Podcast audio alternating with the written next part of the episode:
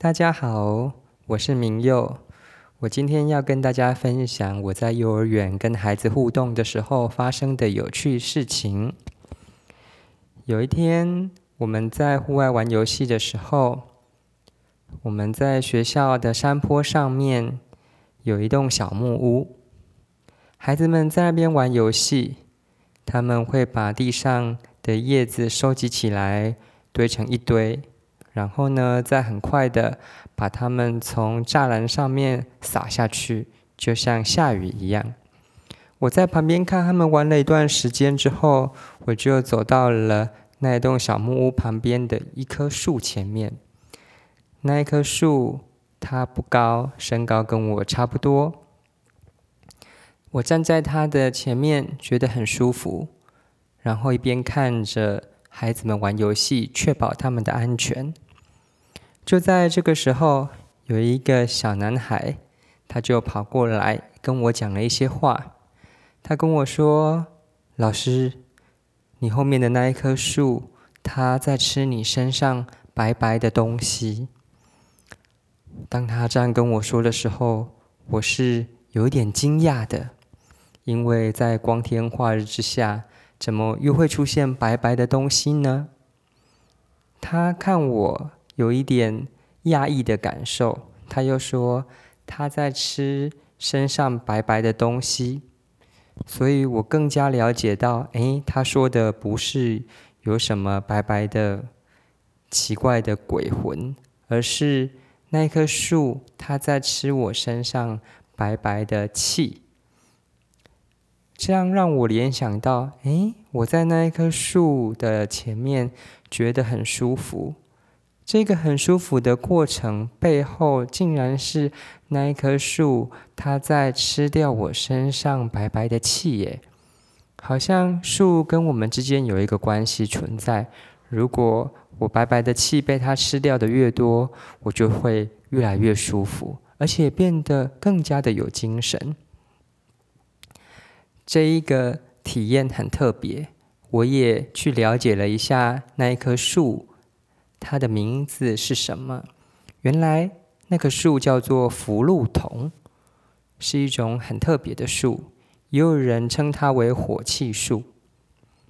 这一个特别的经验呢，在学校里面，后来那一个小男孩又跟我讲了一件很特别的事情。有一天，学校有一棵很大的榕树，它要被叔叔锯掉。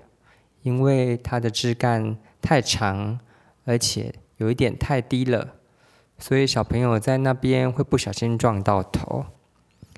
于是呢，叔叔就拿着锯子去把那个树干给锯掉。之后，长长的树干就被叔叔拖走了。那因为要把树爷爷锯掉，是学校里面的一件大事。所有的孩子们，他们都会去找树爷爷玩，不管是爬树，或者是跟他们说话。咦，这真的很奇怪哦！我们学校的小朋友啊，他们是会跑去跟树说话的。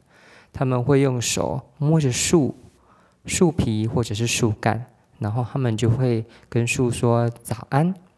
有时候我也会看到一些小朋友，他们摸着树呢，就静静的。静下来几秒钟，然后他们才离开。所以也有小朋友很仔细的在看那个叔叔啊，他来锯树的时候，到底发生了什么事情？是平常我们所看不见的，而小朋友他正很努力的在观察的。所有的人都知道，大的树干被拖走了。大家也觉得，嗯，锯树这件工程已经完毕了。后来呢，那一个小男孩他就跑过来跟我说：“没有老师，我跟你说，我刚刚啊看到啊，叔叔啊把树的树干锯下来。锯下来之后呢，虽然树干被拖走了，但是在锯下来的树干上面。”有一个白色的东西，它跟树的形状很像。它还在那边留下来一段时间。过了没多久，那个白色的东西呀，像被锯下来树干的形状的白色的东西，它就慢慢的消失了。哇！当小朋友跟我讲这个现象的时候呢，我是很认真听的，因为我从来没有想过，在看不见的世界啊，有那么多细致的事情在变化着。我们大人常常在看事情的时候，总是看过就觉得，嗯，我知道那是什么，于是就又想着自己的事，或者是寻找下一个要观看的行动。但是我在幼儿园教学的时候，常常发现幼稚园的小朋友他们会站在一个地方，很仔细的看，也许是自然的物品，也许是。植物有时候是施工的工程，有时候是昆虫，有时候是小动物。当他们看很久很久又很专注的时候，我好像忘记那曾经也是可能是我们小时候每一个人在经历的事情。那他们到底看到什么呢？我是用推论去了解小孩的视野。还有他们的生活，还有他们的内心世界的。当小朋友跟我讲树会吃我身上白白的东西，又跟我说树干被锯下来之后，上面会出现白色的，像那棵树的树干的气，过一段时间才会散掉。我就想着，那如果今天有一个小朋友，他们在看一朵开放的花，那。他们到底看到的是什么呢？他们看到的会是只有那一朵花有茎、有叶、有花蕊、有花瓣的部分吗？还是他们看到的是那一朵花背后还拥有的、还在涌动的生命力呢？而那个生命力会不会也是有颜色的？那个生命力会是只有在花朵、花瓣还有茎和叶上面吗？会不会在泥土里面，它的根里面也有类似的流动？而我们大人只有看到实体，但是小朋友他们看到的却是那个植物与天与地联合起来。共同生长、共生的整体。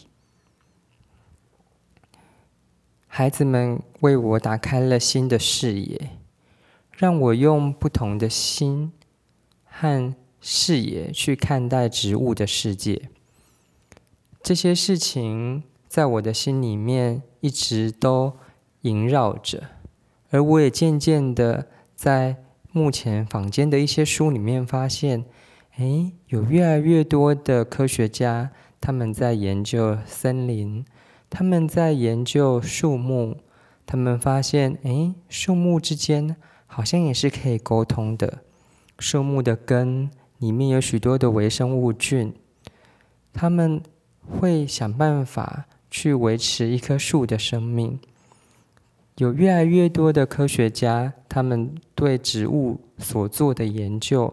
他们发现了我们平常只会表层、表浅看到的物质层面的背后，而当科学研究把这一些看不见的过程呈现出来，那我们看到的就是一个植物从生长到它，也许是受伤，也许是经历不同的阶段。也许是跟其他的动物发生了互动，整体上面在一个时间轴里面发生的事情，那我就觉得，嗯，孩子们是非常有科学精神的，而我是一个距离科学遥远的人，只有被动着使用过时的知识，而那些幼稚园的孩子。他们却是像一个科学家一样，每天在进行不同的发现。后来我总是很享受带孩子在户外游戏的时间，因为这个时候我是一个大人，静静的在旁边守护他们，有时候做一些我该做的事情，而我也把时间跟空间留给那一些幼儿们，让他们尽情的去玩耍，在玩耍中当他们的科学家。这就是我今天要跟大家说的分享。谢谢大家，下次见面。